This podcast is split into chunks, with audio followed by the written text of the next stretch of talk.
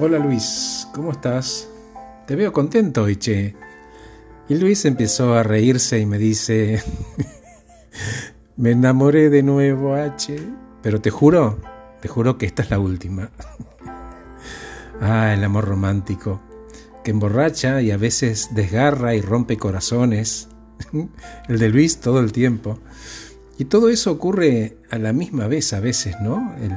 la embriaguez, el dolor, el llanto. Y mientras Luis se devanaba en detalles azucarados sobre esta nueva relación, me preguntaba a mí mismo, de cara a sus innumerables experiencias que todas eran la chica, ¿el amor le da sentido a su vida o se escapará de la soledad y el sufrimiento? Y me, me preguntaba, de hecho, ¿lo necesitará Luis esto? Leyendo al respecto me encontré con una frase que dice que si el amor romántico tiene un propósito, ni la ciencia ni la psicología lo descubrieron por ahora. Pero si a los hechos nos remitimos, el amor nos devuelve a la vida.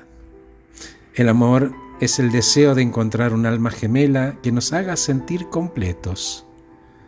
Algunos filósofos dicen que amamos porque nuestros deseos nos lleva a creer que la otra persona nos hará felices.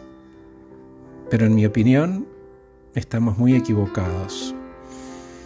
La naturaleza nos está engañando para que procreemos. Ahora, y de nuevo, esta es mi opinión, después si la unión amorosa cobra vida en nuestros hijos, eso sí lo compro. El amor por los hijos. ¿Qué te pasa, Luis, cuando te enamoras? ¿Qué sentís? Y me dijo, no sé, me siento protegido, ¿no? A veces como que me escapo.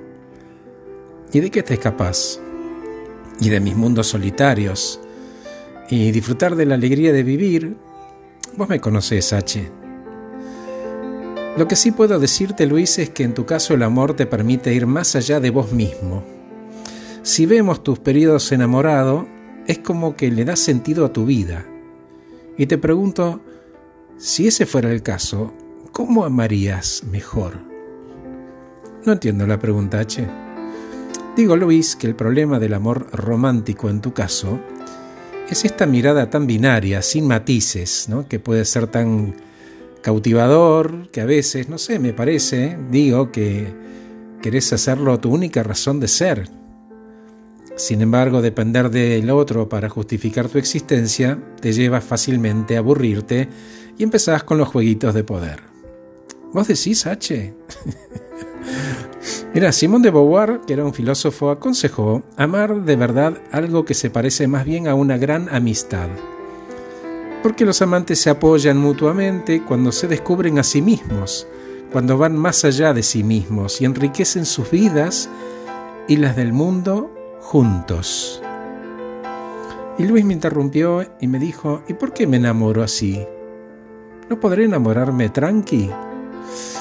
Le digo, Luis, es posible que nunca sepamos por qué nos enamoramos, pero mirando las historias de vida, podemos estar seguros que es una montaña de rusa emocional. Asusta y estimula a la misma vez, nos hace sufrir, nos hace llorar, y a veces nos eleva. Tal vez perdimos la cabeza, tal vez descubrimos quiénes somos, puede que te partan el corazón o que sea lo mejor que te pasó en la vida. En mi opinión, Luis, y refiriéndome a vos, seguí enamorándote porque sabes qué, saca tu mejor versión. No lo detengas, Luis, que cuando llegue la persona con la que no podés dejar de estar, no tengas ninguna duda, Luis, que te vas a dar cuenta.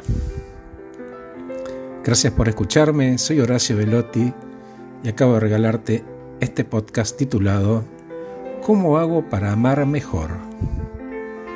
Que estés bien, te abrazo.